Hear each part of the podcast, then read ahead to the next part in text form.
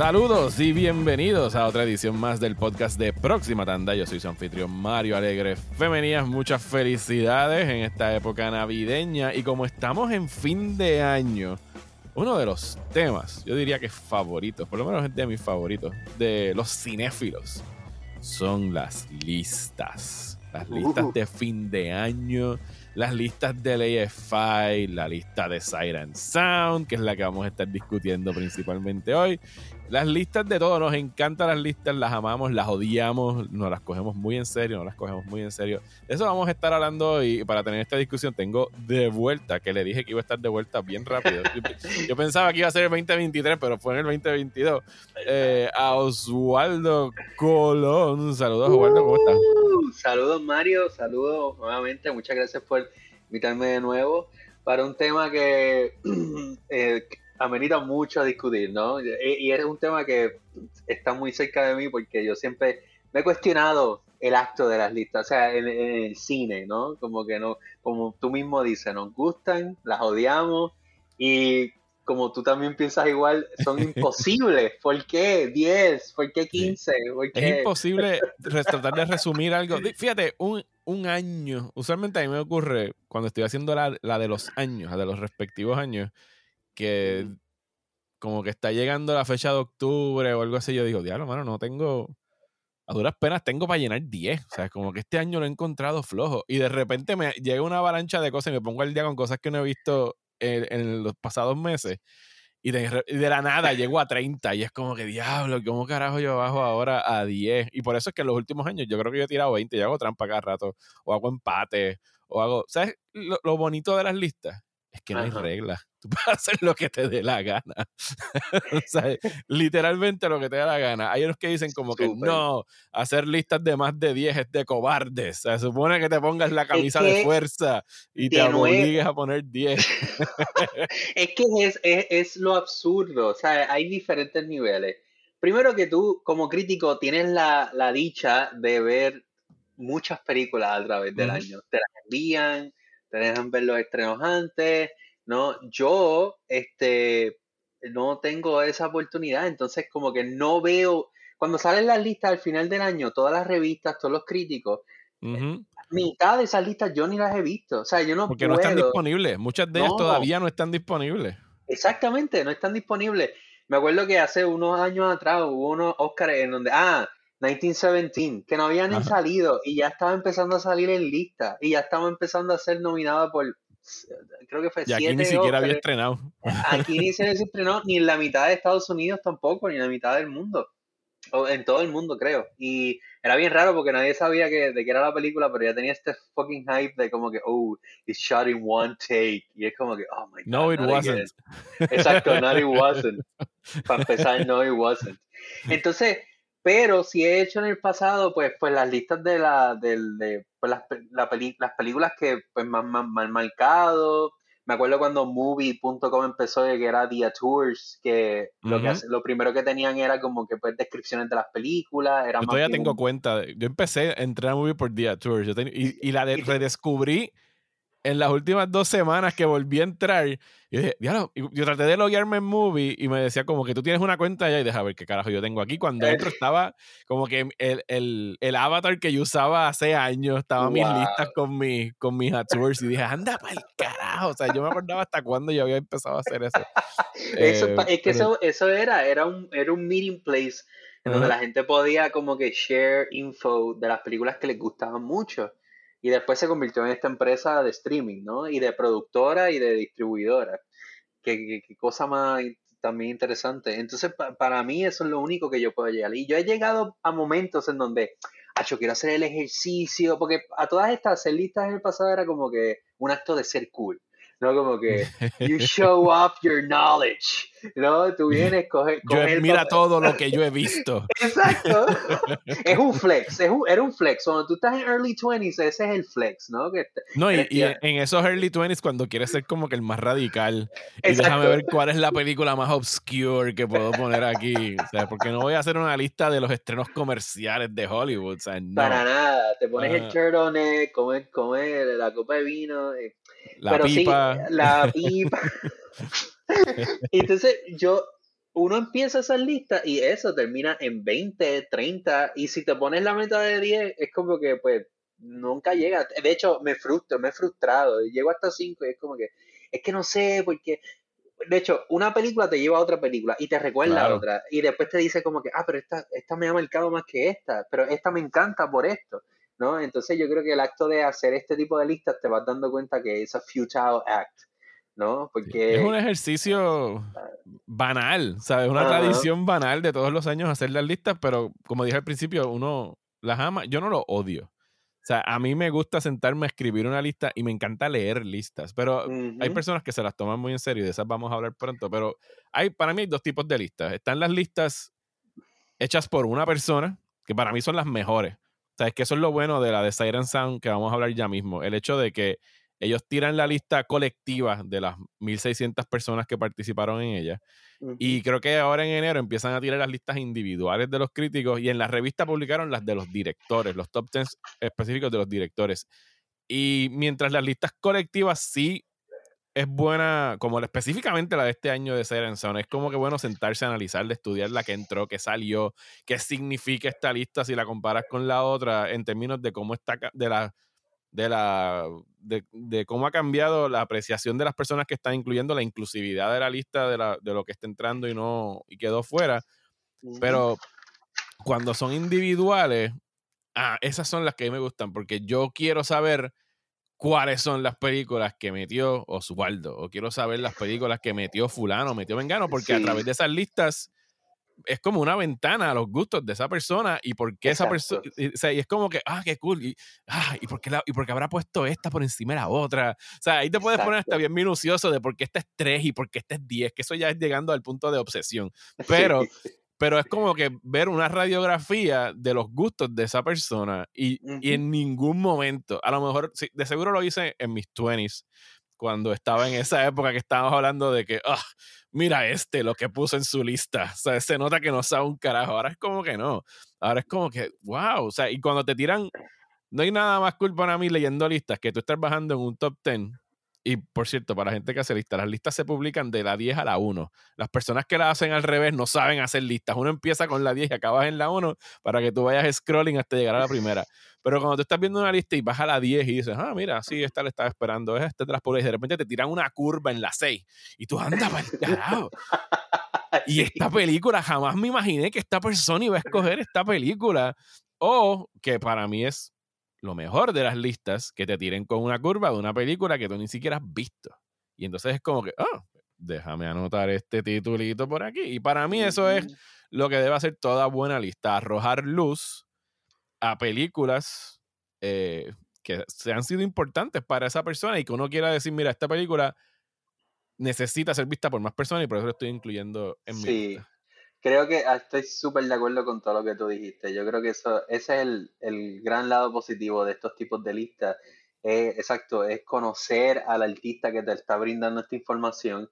Y para añadir lo que tú dijiste, eh, eh, también te sientes como que estás porque sucede también que a veces tú puedes ser, tú puedes tener todo este knowledge de obscure, pero ah, en, mi, en mi experiencia es que pues no vas a encontrar con todo un montón de gente está cool, está cool que tú sepas de estas películas, pero al final, si no hay una conversación entre otra persona sobre, sobre este gusto, o sea, entonces pues te, sientas una cosquilleo de como que, uh, a él también le gusta, a ella también le gusta esta película, nice. Yo sé que si jangueamos la vamos a hacer cabrón, ¿no? Y entonces estás en esa fantasía. Pero sí, es como que también un, un posible bridge de conexión, ¿no? Eh, de, de crear comunidad. De crear, una conversación. Mira, una, eh, conversación. entre estos días que he estado en que estaba la discusión a fuego online, por lo menos en la burbuja de Film Twitter, eh, tras la publicación de la revista de Siren Sound, de la Siren Sound, perdón. Eh, o sea, una de las citas que leí de alguien, no me acuerdo quién la puso ahora, era que una lista debería ser como que para empezar una conversación. O sea, no es, una, no es, para abrir las puertas y no para cerrarlas. Y, y, ocurrió esta semana cuando se publicó la lista de las mejores películas de New York Times, de Manuela Dargis, eh, de A.O. Scott, que la gente aparentemente se fue en brote, un grupo de gente se fue en brote porque ninguno de los dos sabía cómo se atrevían a no haber incluido Everything Everywhere All at, Once en esas listas al punto de que en el día de hoy, 8 de diciembre, tuvo que salir uno de sus directores, Daniel Kwan, a decir como que, gente, esto no está cool, mano. O sea, y, y, él dijo eso, él, él repitió lo que habíamos, acabamos de mencionar, de que las listas en muchas ocasiones sirven para arrojar luz a películas que quizás no han sido tan populares en el año. Mi película no necesita ayuda, o sea, afortunadamente mi película no necesita ayuda este año. La ha visto un chorre gente, está como que es bastante popular y yo estoy súper contento con lo que esta gente puso en sus listas. Así que por ello. ya, ya, eso es súper humble. Eso es súper humbling y ya. O sea, yo no necesito ser validado. Si mi película sobrepasó los 20 millones. que, esa es otra cosa. Ajá. Al final, el, el, hay, hay, dos, hay dos éxitos que una película siempre aspira a conseguir. El retorno de la inversión y, el, y, el, y que conecte con la audiencia. que la gente la vea. que la gente la vea. y, que, y que crea una conexión inolvidable, ¿no? Y eso, esos son los elementos que eh, la película del señor Kwan logró, ¿no? y, y, entonces yo creo que eso, eso sobrepasa cualquier sentido de hacer una lista o ponerle a una lista. Porque también yo creo que este tipo de listas, especialmente si vamos a entrar pronto en la de Siren Sound, es que... Sí, sí, vamos a hacer el eh, segue, dale. Eh, eh, creo que pues cuando, cuando hay una, cuando existe una lista tipo Can, como la de Siren Sound que lleva desde 52 ocurriendo, pues creo que ya hay, un bastión o un, o un o sea, tratar de crear un aposento, un monumento de como que nosotros tenemos el control de la jerarquía de la cultura de, cultura de cine, ¿no? Eh, esto es crear, es tener control de crear gusto, ¿no? Estos son las grandes, o sea, aquí te presento lo que nosotros creemos que son las mejores películas, que ya de entrada es algo absurdo porque estás ya manipulando o tratando de, establecer, que, eh, hacer creer a la gente como que, oh, si no ves estas películas, estas 100 y mueres sin verla, nunca fuiste cinéfilo. Y es como que, nah, está bien, solo te estás tratando de vender un libro, ¿no?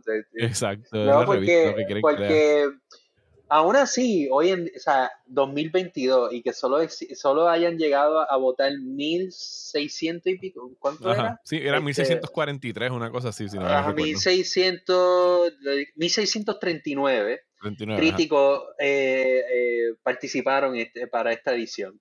Y de esos 1639, o sea, eso, eso no es nada. Eso puede ser, pues, ¿sabes? Si Puerto Rico, digamos, tuviera una gran cultura de crítica de cine, en una otra visión, pues hasta en Puerto Rico esos mil, todos esos mil podrían recibir. Aquí, ¿sabes?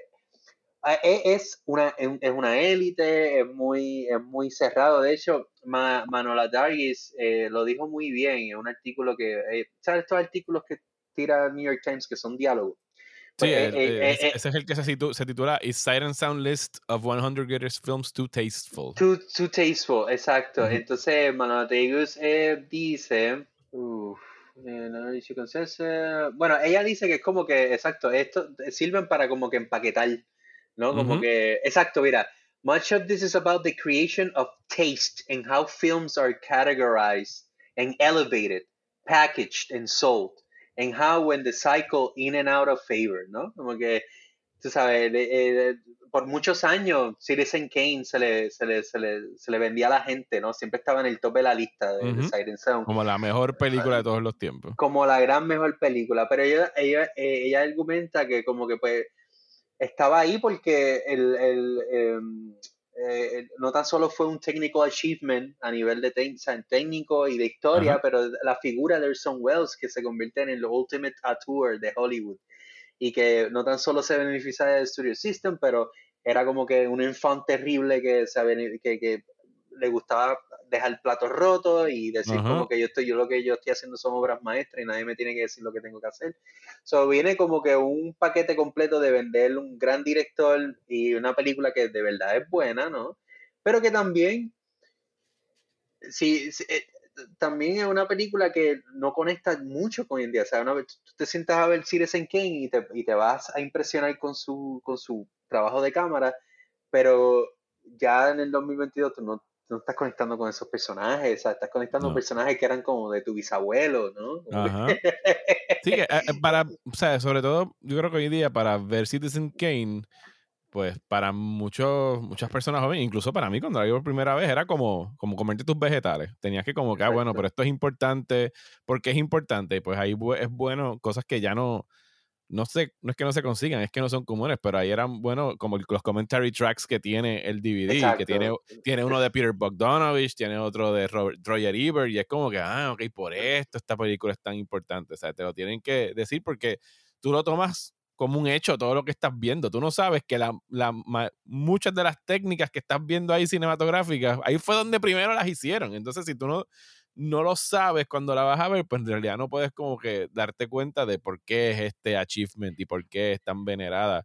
Eh, pero sí que no es, no es una película que tú la ves ahora y como que te revuelve los sentimientos y como que te eleva, más que incluso películas contemporáneas de ella. ¿Sabes? Casablanca es para mí una que me conmueve muchísimo y, y, me eleva cada vez que la veo. O Un Mago de Ojo, algo así de, de, esa época, que son películas que de verdad apelan a los sentimientos que es una película bastante fría, ¿sabes? Que te mantiene como que at, arm's length. No quiere exactamente que te acerques. Pero hablando de películas difíciles y frías, este año la controversia, una de ellas, fue que la película número uno cambió. Algo que ya había pasado en el 2012 cuando entró Vértigo, después de como cinco o seis décadas que estuvo, no, como cuatro décadas que estuvo Citizen Kane si mal no recuerdo, estuvo al tope desde el 62 hasta el 2002, si mal no recuerdo. Anyway, mm. la nueva película número uno de Siren Sound, escogida por los 1639 críticos, fue Jean John Dillman. No voy a masacrar el resto del francés porque no sé francés, pero John, Dillman. John, John Dillman. John, Dillman. Ok, disculpa. Y 23 Quiet the Commerce, 1980 Brussels. no, 1980 no, 1080. 1080 Brussels. Título bien largo.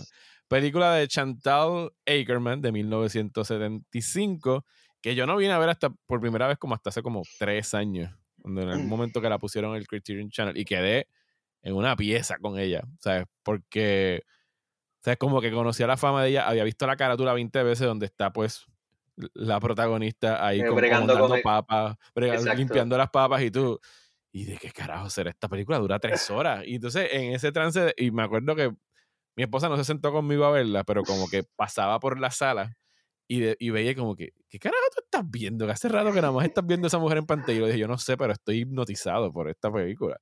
¿Sabes? Porque lo que estamos viendo es una trabajadora, un sex worker, o sea, una prostituta, durante tres días en su quehacer diario en la casa, preparando comida, bañándose, preparándose para ir a, salir a la, a la, tienda. Y en realidad la, monotonía que te presenta empieza a decir algo y a informar algo acerca del rol de la mujer, de cómo está siendo utilizada. O sea, es una película que ahora tiene muchísimas capas y que cuando la vi en la posición número uno, mi reacción inicial fue como que, ¡ah! ¡Qué cool!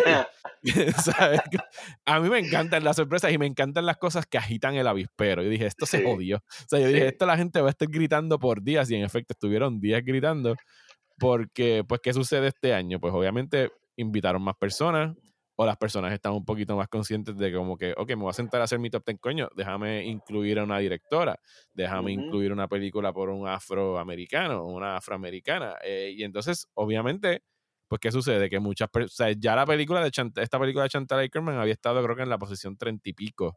36. En la, en, la, edición pasada, 2012. En la edición eh, del 2012. y ella era la única mujer en la lista. Claro. Y entonces, ¿qué sucede? Cuando todo el mundo dice, bueno, pues entonces vamos todo este corillo de gente a poner la película de Chantal Ackerman, pues ¿qué va a ocurrir? Que va a repetirse más veces y que va a acabar en la número uno, que está perfectamente fine con que esté en la posición número uno. Super. Yo me pompié. Yo, yo no esperaba mucho de esta lista este año y fue como que, ¡uh! ¡Nice! Y no tan solo eso, entró Claire Denis en el top 10 con mi trabajo. Y que, y que eso habla mucho de la generación eh, eh, joven, de tanto de críticos como de, directores. Porque yo he visto en los pasados años como Travail y el trabajo de Claire Denis ha resonado más con, con, generaciones más eh, del presente que con su generación cuando ya la sacó, ¿no? Sí, ha habido una reapreciación del trabajo de ella en la última década, yo diría, de, en los últimos 10 años. Y esta lista, pues, es reflejo de eso. Y eso está perfectamente bien y es hasta cool que se esté dando. O sea, no, estas cosas de mantener como que estos monolitos, como lo son los Citizen Kane, como lo es lo Vértigo, como es la The Godfather, o sea, mantener, o sea, Imagínate tú haberte levantado ese viernes a tu ver la lista y decir, ah, mira, otra vez si dicen que, ok, bye, check it. O sea, no ibas a hacerle caso al resto de la lista. Exacto. De hecho, sacaron, el, sacaron las de D.W. Griffith, sacaron The Birth of a Nation. Y, sí, porque... Y la, y la otra, ¿cómo se llama de él? Este... Intolerance. Intolerance, la sacaron. Ya nadie, nadie votó por esas películas. No, porque quien quiere ver unas épicas de cuatro horas sobre un tipo que era extremadamente racista. O sea, no. Bye. Y, y, todo, y todo esto, década, la única defensa era como que no, es que aportó al cine a nivel técnico. Y es verdad. Y es eso verdad. es cierto. Aportó. Eso es súper cierto. Eso es súper cierto. Pero Igual que Triumph of the Wheel de Lenny Riefenstahl es una película revolucionaria y que merece ser vista y estudiada en términos de lo que es la propaganda, pero cuando tú la vas a poner en mejores películas de todos los tiempos, pues no, no la vas a pensar en, en ella porque no lo es. Ahora, películas más importantes y revolucionarias de todos los tiempos, ahí son otros, es otro cantar. O sea, películas que dejaron un impacto y que cambiaron el cine, ahí, ahí sí hay que incluir eh, las de W. Griffith, hay que incluir esa. Pero esto, muy bien, como dice arriba, eh, son las mejores películas de todos los tiempos. Cosas nítidas que pasaron en ese top 10. Entraron películas del siglo XXI. Entraron In the Mood for Love y Mulholland Drive. Yo creo que Mulholland Drive ya estaba en el 2012, pero no me acuerdo. Yo creo que eh, sí. Hay mucho eh, empate en esta lista también. Este mucho empate, que significa que salió un chorrete de, de lista. Exacto. Ajá. Eh, eh, Sin Green the Rain volvió a número 10.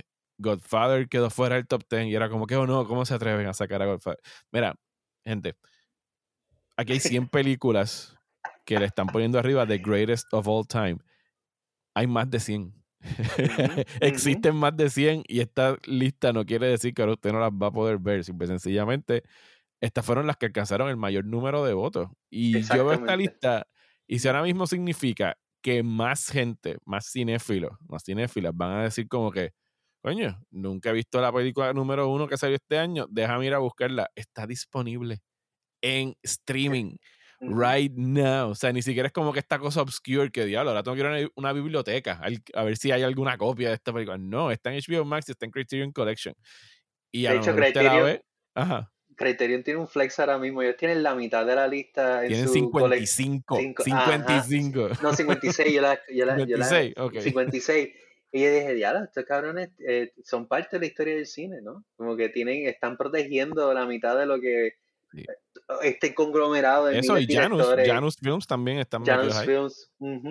Que eso es otro, otro, otra queja que vi en algunos de esos foros que yo no sé ni por qué meto de como que, ah, pero ¿qué significa esto? Que ahora Criterion, o sea, la gente está dejando llevar solamente por el logo de Criterion y yo dije, no, quiere decir que Criterion lleva décadas haciendo su trabajo, que es curando estas grandes películas que sí han expuesto a más personas y me incluyo ahí a películas que a lo mejor nunca han visto. Yo me acuerdo el primer Criterion que compré fue el de Seven Samurai y me costó 40 pesos.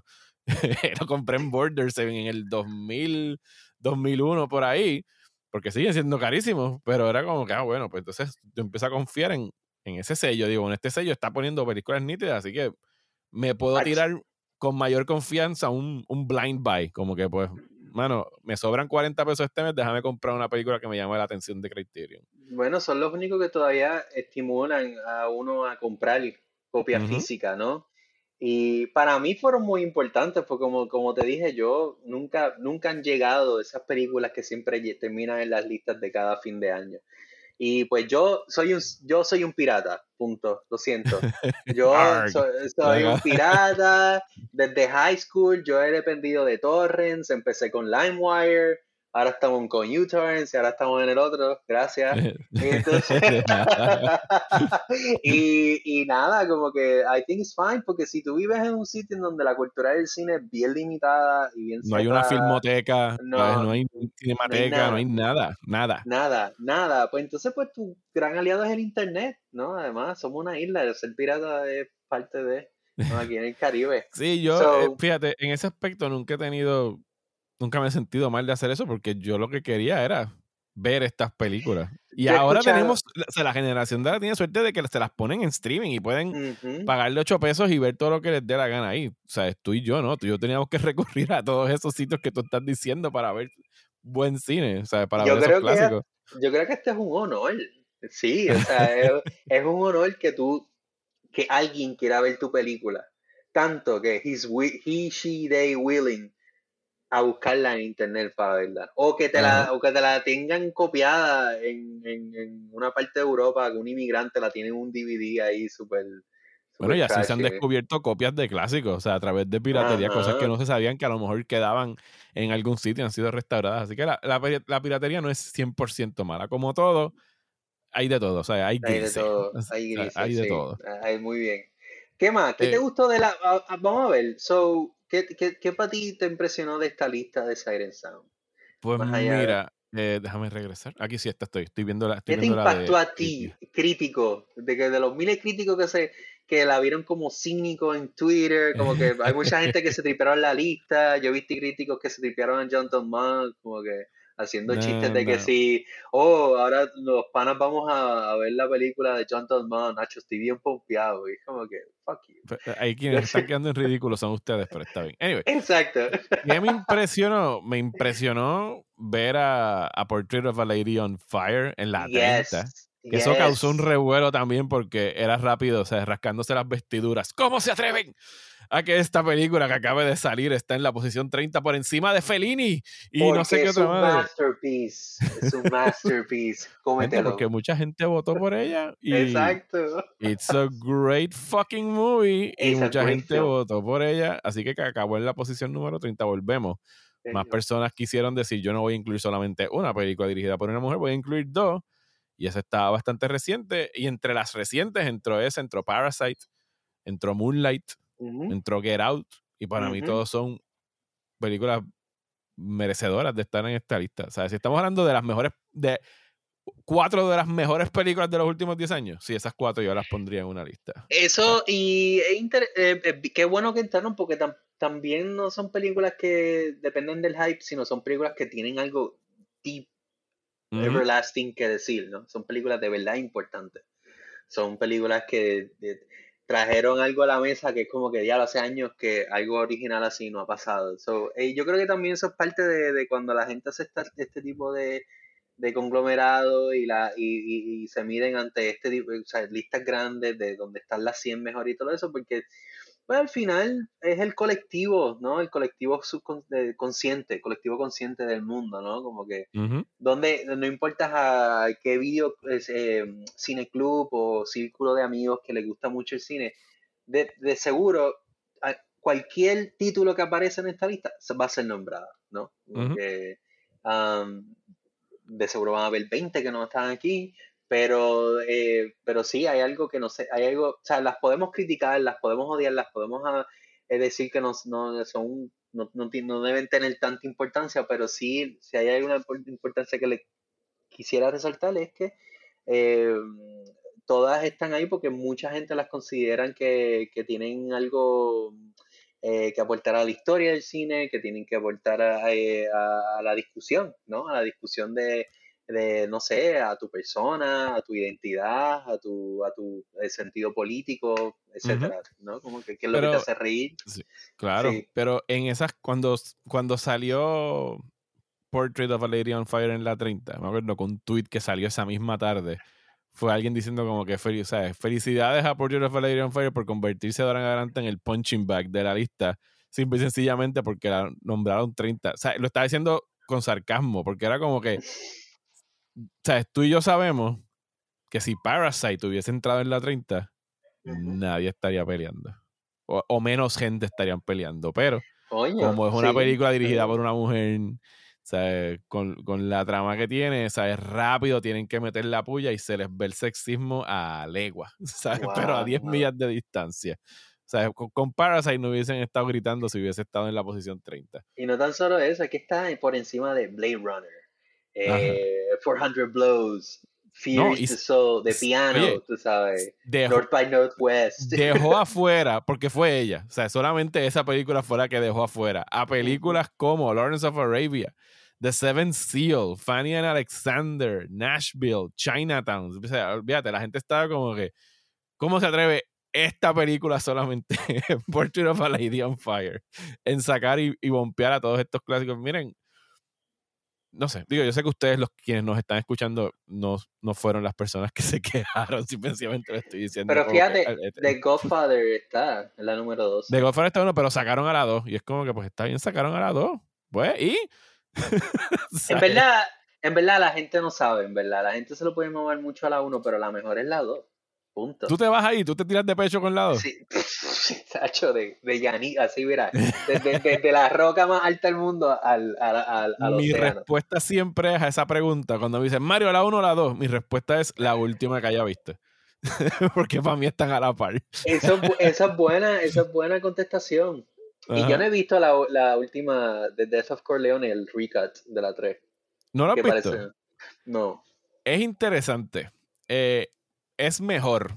Ah, ah, eh, Mm. Te lo recomendaría que lo- es ese, eh, tengo es mejor pero o sea, y el pero es bien grande en mi caso la manera Que como no. él, él, él reedita el principio sabes como que adelanta una conversación que es más adelante y le da como que esta mm, armonía con la primera película porque es Michael Corleone teniendo una conversación pero entonces ahora Michael Corleone está en la posición que hubiese estado el, el, el de la funeraria en la primera película hablándole al... O sea, es una conversación muy similar a la que tienen en la primera película de The Godfather. Eh, y le recorta algunas cosas. La hace, digo, a mí siempre me gustó la 3. O sea, no está a la altura de las otras dos, pero es una película que yo me disfrutaba cuando veía. Lo que no le perdono a Coppola es que cambió el final.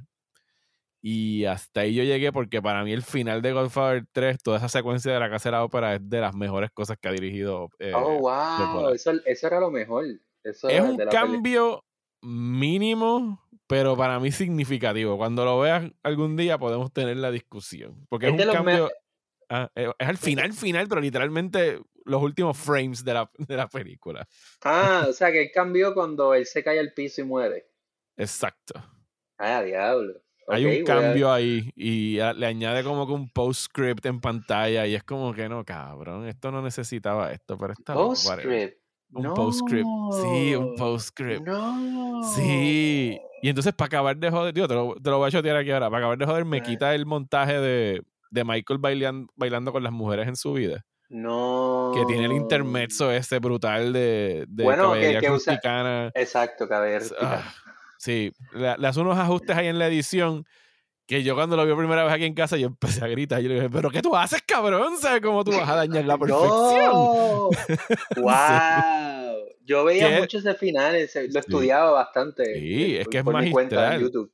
Ajá. Bueno, ahora lo que hago, cuando salieron ahora la, la última edición que salió con el, con el 4K de las tres películas, afortunadamente Coppola no es George Lucas y él sí incluye ambos cuts, el, el original y el nuevo. Y lo que hago es que veo toda la, la- cuando la vi recientemente vi toda la película en el corte original, que diga, en el corte nuevo del Coda, y cuando llegaron al Opera House cambié el disco y puse el corte del 90 para que acabara como fuera y se acabó. Es algo que hacía Súper, que incluso- casualmente, digo, nos fuimos una tangente ahora. Algo No, que no, hacía con, con Apocalypse Now. Que yo cogía Uh. y cambiaba los discos porque entre el Redux y el, y el corte original, que el Redux le añadía como cuarenta y pico, 50 minutos, a mí me gustaba mucho la parte de los. Cuando paran en, en, la, en la mansión esta de los franceses, de los colonizadores franceses que están ahí que parecen fantasmas. Yo quería ver esa parte. Entonces yo veía como que el primer disco del Original Cut y ponía el segundo disco de Redux para poder ver esa, esa escena. Porque como la Apocalypse Now es tan episódica, o sea, tienen estas paradas en el Playboy Show y tienen las otras paradas, pues de verdad que no, no se afectaba el que tú de repente metieras ese disco y tuvieras hicieras esa parada antes de llegar. Pero ahora con el, con el Final Cut, que Ajá. me parece que es un súper buen cut. Yo Sí, no, es excelente. ah, es ex- Y de, de hecho yo creo que ese es el cut que, con que yo me quedaría, porque a mí me gusta mucho Redux. Y, y como que el Final Cut es como que ese... ese Tiene lo mejor de ambos. O sea, es como Exacto, que es el mejor, él es el mejor cut, punto. Ajá. Pero bueno, vo- volvamos a Siren Sound. eh, de, de, eh, eh, Godfather 12. eh, también solo hay unas solas mm, películas silentes. Eso me pareció muy interesante y creo que Que solo era The Man with the Movie Camera. The Man with the Movie Camera. Y el único y el único. No, la, la Atalante es excelente, ¿no? No, la Atalante tiene, tiene sonido. Pasa es que ¿Tiene sonido? Este tiempo no la veo. Ah. ah, bueno, está Measures of the Afternoon. ¿no? Sí. Como que Measures of the Afternoon y. Ah, y Sunrise de. City Lights, está City Lights de, de, de Chaplin. That's true. Pero en City Lights él, en City Lights él canta al final. Sí. Sí. Sí. Mira, ah, volviendo a lo que tú dijiste de cuando hay una lista, te dan como que este curveball. Yo vi a par de gente con Singing in the Rain, porque además, para que nos esté escuchando, eh, además de tirar, Siren Sound tiró la lista de los críticos, que esa es la que la más importante, la de los 100, pero también tiró la lista de los directores. ¿no? Ajá. Entonces como que vi gente como Ari Aster, este, creo que también este, ¿cuál es el director de, de, ay Dios mío, el inglés este, el que hizo A Night in Soho? Eh, Ah, Ed- Ed- Edgar Wright. Edgar Wright también tiene Singing in the Rain, ¿no? Como que todos estos directores, y para mí eso también me, me, me pareció medio curveball, como que Singing in the Rain, creo que le están Ajá. viendo que como que todo el mundo le, le gusta el bailecito de Fred Astaire en la lluvia, ¿no? Porque a mí me mí- encanta Singing mí- in the Rain. Ajá. Es, es fun, es fun, pero creo que no es el único mu- musical que diría que es el mejor, ¿no? Yo creo que también hay otros musicales. Por ejemplo, a mí me gustan mucho los de Bob Fosse y su, Ajá. Sí, All pareja. That Jazz, Cabaret All y todo eso. Ajá, bueno, a mí me encanta All That Jazz y, y para mí es el mejor. ¿no? Bueno, All That Jazz es tremenda película, o sea, es excelente.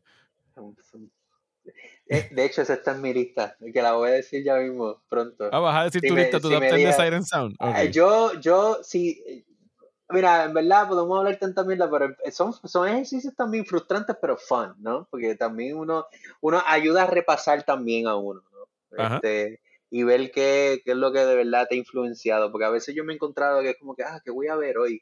Porque siempre uno quiere volver a las cosas que le motivan mucho, le motivaron un montón. Pero es tanto. Pero anyway, eso para a, a eso se ha reducido ese Yo las para uso así, a veces yo me meto y busco, ya no sé qué ver hoy, deja buscar una lista de whatever y ver algo que esté en esa lista que no haya, Mira, que no haya otro visto. uso, otro uso ahí, otro uso ahí. Ajá. Pero, y entonces, nada, pero para mí, más allá de Singing in the Rain, yo estuve muy contento volviendo a Travail, eh, volviendo a Travail, como que Travail es como que la película de Claire Denis que para mí me ha influenciado, que eso para mí me pompió mucho. Um, y In the Mood for Love se movió para el frente, ¿no? Eso antes era In the Mood atrás. for Love subió creo que una posición. O dos. Ah, Porque entraron al top 10. O sea, el Simon Holland Drive. Déjame buscar aquí Sight and Sound 2012. Eh, aquí está. En el 2012, el top 10 era. si Google cooperase, el Internet cooperase, mejor dicho. Eh, Critic Top 100 fue Vértigo. Citizen. Kane, Tokyo Story, eh, Las reglas del juego, eh, Sunrise 2001, The Searchers, Man with a Moving Camera, eh, with a Movie Camera, Passion of Joan of Arc y ocho y medio. Pues mira, tú- eh, casi todo ese top 10 se movieron para arriba. Singing in the Bueno. Rain subió de la 20 a la 10. Oye, Eh, in the Mood for Love estaba 24 y Mulholland Drive estaba 28. ah, pues, wow. Que, ve. times are changing. Times are changing. Y yo, y debería ser así. Yo siempre tengo el argumento de que. Sea, yo digo, o sea, ahora entraron esas películas de Parasite y Mulan y no me importa, pero sí debería haber como que un tipo de, de buffer. ¿Sabes? Porque Ujú. yo veo mis listas. Yo puedo ver ahora mismo. Yo no, yo me acuerdo de mi película número uno del año pasado. No me acuerdo de la 2 a la 10. Pero la número uno fue Memoria. O sea, y, y- y es una película que un año después yo digo como que sí, todavía Memoria sería mi película número uno si la volviera a hacer. Pero yo busco mi lista de, qué sé yo, del 2012 o del 2009 y yo me quisiera entrar a golpe. O sea, yo como que diablo, cabrón, ¿qué te estaba pasando a ti ese año? Porque en realidad lo- a lo que tú respondes en, en cierto año, ¿sabes? Las películas sí, en cierta forma pueden ser como, como el vino, ¿sabes? Añejan y de repente tú coges y las ves 10 años después y no estás respondiendo. La vuelves a ver y dices, mira, fíjate, no, no estoy respondiendo tanto a esa película como cuando me impactó cuando tenía 27 años. Como Y de repente, a- exacto, y de repente aquella película que, o sea, ahora la entiendo desde otra perspectiva y ha y ha perdurado, o sea, como que se ha mantenido viva en la memoria colectiva o lo que sea, y en realidad, o sea, películas como Mulholland Drive y The Mood for Love, que 20 años después de su estreno están entrando en el top 10, claro que sí, why not? O sea, ya han pasado 20 años.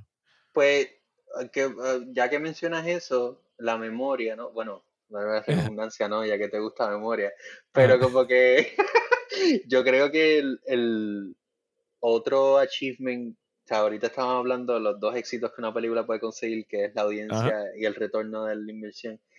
Pero también el gran, yo creo, y este yo creo que es el más importante, el gran éxito que puede, el gran, gran éxito que puede conseguir un largo o una película, bueno, necesariamente largo, puede ser un cortometraje o un mediometraje, es la memoria, ¿no? Como que yo creo que también por eso estas listas siguen, siguen haciéndose a través de los años, porque es un barómetro de lo que ok, ¿dónde estamos ahora mismo, no? Aunque esa parte de dónde estamos ahora mismo, no, viendo cómo la gente ha reaccionado, este, creo que no lo ve igual, ¿no? Creo que la gente lo que quiere es como que crear un museo con estas listas, más de como que medir dónde está la sensibilidad de la audiencia o de los creadores o de los críticos hoy en día, ¿no? Y yo creo que ahí donde se, se, pierde el foco, ¿no? De, eh, que yo creo que ahí donde, donde debería ir más que tratar de protegerlas, ¿no? De como que, oh, pero ¿cómo vamos a ponerlas ahí? Cuando en verdad son invenciones de nosotros. El humano, el humano es tan particular, ¿no? Nosotros creamos el problema y nos infogonamos porque lo creamos. Exactamente. pues mira, sabes? Ay, Dios mío volviendo, no nos hemos separado de la lista, pero volviendo a ella, algo que sí me chocó y que pues es indicativo quizás de esas 1639 personas que votaron. Yo conozco dos críticos mexicanos eh, que votan en ese BFI. Una es Fernanda Solórzano y el otro es Ernesto Díez Martínez. Eh, y no he visto las listas personales de ellos, pero se han dado cuenta de que no hay cine latinoamericano ni por los centros espiritistas en esos 100. La única película en español en esas 100 es El espíritu de la colmena, que es española.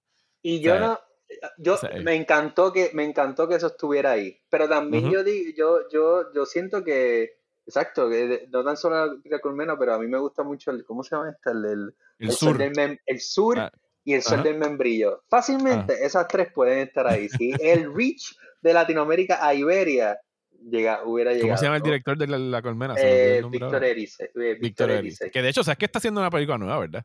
No. Sí, lo anunciaron creo que el año pasado. Era como que su comeback después de no sé cuántas décadas. Voy a llorar. Hay una, película nueva de Víctor Erice. Lo anunciaron creo que en Cannes. Eh, deja buscar aquí rápido. Voy a llorar. No sabía eso y yo creí que ya le estaba. Pero, by the way, ya que estamos hablando sobre el, el narrow scope de la Dicen que, mala mía, podría estrenar en Cannes 2023 la nueva de Víctor. Ah, gracias, señor. gracias, Dios, que después de este año tan irregular. ya lo que lindo, qué bueno, qué bueno. Ah, pues tengo que ver, hacer más research. Pero mira, quería, quería volver a Manola Dargis. Encontré de verdad lo que ella había escrito. Ella dice, I think the overall list is too narrowly shaped by respectable consensus favorites from two familiar traditions, Hollywood and the art film. That pretty much defines my selections too. I'll share them below. But I wish I made room for weird, messy, disre- disre- disreputable movies for a genre like. Por ella pone el ejemplo como que, ah, porque no hay George Romero, ¿no? Como que So, básicamente lo que está, no está Texas Chainsaw Massacre. exacto. Pero esas películas están y cuando empiecen a sacar las listas de los críticos se van a ver, porque yo he visto algunos de ellos que han compartido sus listas y tú, te, tú ves todas esas curvas que están ah, tratando de tirar por ahí. A Pichapón Pica de Veras puso Texas Chainsaw Massacre. Ajá, pues claro, ¿por qué no la vamos a poner? claro que sí ahí es que vas a empezar a ver todas esas cosas de las de yo entiendo lo que dice Dargis, ¿sabes? Ese messiness, esa, esas películas que tú dices como que, ah, o sea, nada en esa lista, salvo las posiciones y las películas más nuevas que entraron, es sorpresa. O sea, son grandes películas y, y son las canónicas grandes películas, ¿sabes? Las películas que todo el mundo te va a decir como que, que vas a ver en el 1001 movies you should see before you die, ¿sabes? de ese tipo de, No hay nada que tú digas, ¿sabes? No hay una house eh, japonesa de esta, esta película de, de ¿cómo se llama? Oboya, no voy a masacrar el nombre del director, pero que no hay, no hay de esas películas que eh, Oboyuki Naga, Narasaki, ¿nunca has visto House? Sí. Pero no me acuerdo el nombre, no voy a decir bien. creo que se llama. Falleció hace como dos años. House. House. Eh, pero que exacto, que no hay películas como esa en la lista que tú digas como que, ¡ah! qué cool que esto entró. O sea, hubiese estado bufio a ver un Texas Chainsaw Massacre o algo de una Suspiria de Dario Argento. O sea, esas las vas a ver en las películas de las 100 mejores películas de horror siempre. Esas son las canónicas de esa lista. Sí, ya, exacto, por el género. Ya de por el género es otra historia. pero sí, ¿no? O sea, no sé, yo creo que... creo que hay que esperar un poquito más. Ajá, pero interesante, volviendo a lo de Latinoamérica, pues y volviendo a lo que yo había dicho, o sea, 1639 críticos. Todos de seguro son anglosajones o europeos. Claro. O sea, todos son anglosajones y europeos. Y olvídate y la lista lo refleja. La lista lo refleja. Ajá. So, de nuevo, son listas élite en donde les interesa aquí arriba nada más. Porque de hecho, hasta ahí, ahí en, la, en la lista solo llegó una película africana. Bueno, dos. Este, eh, está eh, A Black Girl, creo que es, ¿verdad? Ah, Black Girl y Toki era de las últimas. Exacto. Solo esas dos. O sea, y, y creo que está Pater Panchali, porque Pesari Rey es como el director hindú, es indie que todo el mundo le gusta. Y es la única de él que entró. O sea, es la única película de él. Y mira que yo le metí duro este año a las películas de India y, merece tener mayor representación en la lista. Pero sí, son muchas películas blancas. esa es la palabra. Son muchas películas blancas anglosajonas lo que estamos eh, viendo ahí. No es diversa, eh, es, que, tú sabes, está ahí arriba ya. Pero al final, son como tú dices, son películas grandiosas son películas que ha influenciado Nadie les quita eso. Nadie, les quita eso, tú sabes. Sí, podemos argumentarlo de diferentes formas, pero al final, the core thing of it all es the great films. En realidad, no hay ninguna que yo vi y dije, esto aquí, ¿sabes? Ninguna. No, hasta Hayao Miyazaki. Miyazaki. tiene dos. Hayao Miyazaki es otra cosa que... Eso es otra cosa que enseñaron. Es como que, pues qué cool. Sabemos que ustedes ven a Miyazaki, pero hay más animadores en el mundo, grandes animadores. O sea, ahí se nota ya el, a lo mejor quizás la miopía de lo que piensan de la animación como medio, donde pues el más renombrado de los cineastas de animación pues tiene dos, pero o sea, tú esperarías ver ahí una, qué sé yo, una Pinocho, una Persepolis, o sea, es algo que Persepolis, mínimo Persepolis, Persepolis grandiosa. Este, de hecho yo tengo aquí lo yo lo leí. ah, la, novela gráfica. Sí, como que me gustó que ella, la, la, la escritora, dirigió el, eso hizo Anyway. Yo creo que la mejor manera de acabar este episodio, que ya estamos llegando a la hora, es escuchando tu top 10. Y yo voy a tirar, off the top of my head, cinco películas que yo pienso que estarían en mi top 10. Ok, dilo. Dilo tú. ah, ¿tú quieres que yo lo diga yo primero? No, bueno, yo voy, yo voy. Lo que pasa es que, gente, esto no es un top 10, esto es un intento al top 10. De hecho, de hecho estábamos hablando y yo me recordé de dos más. Pues mira, esto es ningún. Primero que yo ya yo no hago lista en orden de preferencia. Esto es okay. as they are. orden alfabético. De, hecho, eh, ni en orden alfabético. Siren Sound no te pedía orden de preferencia, nada más que pusieras 10. Porque como ah, iban a pues, estar acumulándolas y sumándolas, pues entonces no importaba en qué orden las pusieras. Pues yo también tengo un par de empates también. Quizás esto es más como que por director, ¿no? So, empiezo, empiezo con Amadeus, ¿no? De, de, de Milos Forman. De Milos Forman. Tengo The Mirror, Andrei Rublev y Stalker. Esas son las tres de Tarkovsky. Tres empates, tres Tarkovskis. Tres, Tarkovskis, nadie se los puede perder. Eh, tengo Travai, que hablé de más aquí de ello. Crazy Whispers de Bergman. Eh, Bergmeister Harmonies de Belatar. ¿Sabes que salió? Bueno, te hablo ahorita. ahorita salió una versión remasterizada de Bergmeister Harmonies. Uh, voy para allá. Víctor Erice ¡Oh! Ok, ya, ese es mi regalo de Navidad. Eh, eso es lo que yo he estado esperando. Salió esa Tatango el año pasado, no la he comprado todavía, pero la voy a comprar doble con Birdmaster Harmonies. Bello, bello. Ok, Birdmaster Harmonies, gracias Mario. Eh, la mujer sin cabeza y la ciénaga de Lucrecia Martel. Eh, Raging Bull, Goodfellas y Wolf of Wall Street de Martin Scorsese. Eh, Godfather 2, Apocalypse Now y The Conversation de, de Coppola. Coppola. Do the Right Thing y Malcolm X de Spike Lee. Uh, the Double Life of Veronique y Three Colors de Kieslowski. el Sol del Membrillo y el, la, ¿cómo se llama? el Espíritu de la Colmena de Víctor Erice. Eh, eh, y este The Master de Paul Thomas Anderson. Que eso fue otra cosa que dijeron, que de la lista de esa no hubo ninguno de la generación esa de los, los Independents de los 90 no hay nada de Soderbergh, no hay nada de Paul Thomas Anderson, no hay nada de Tarantino.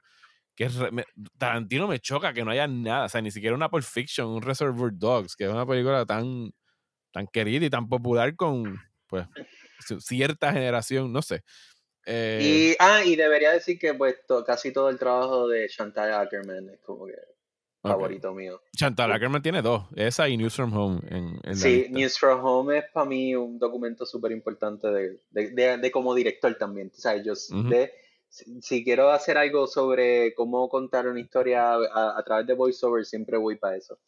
Pero, pero sí, ¿no? Este, yo seguiría y seguiría y seguiría, tú sabes, y haría hasta una más de mujeres solamente, pero diría como que estas son las películas que para mí yo siempre vuelvo. Y eso para mí es la lista, es volver a las películas que, mis, que me convencieron bien heavy de ser director.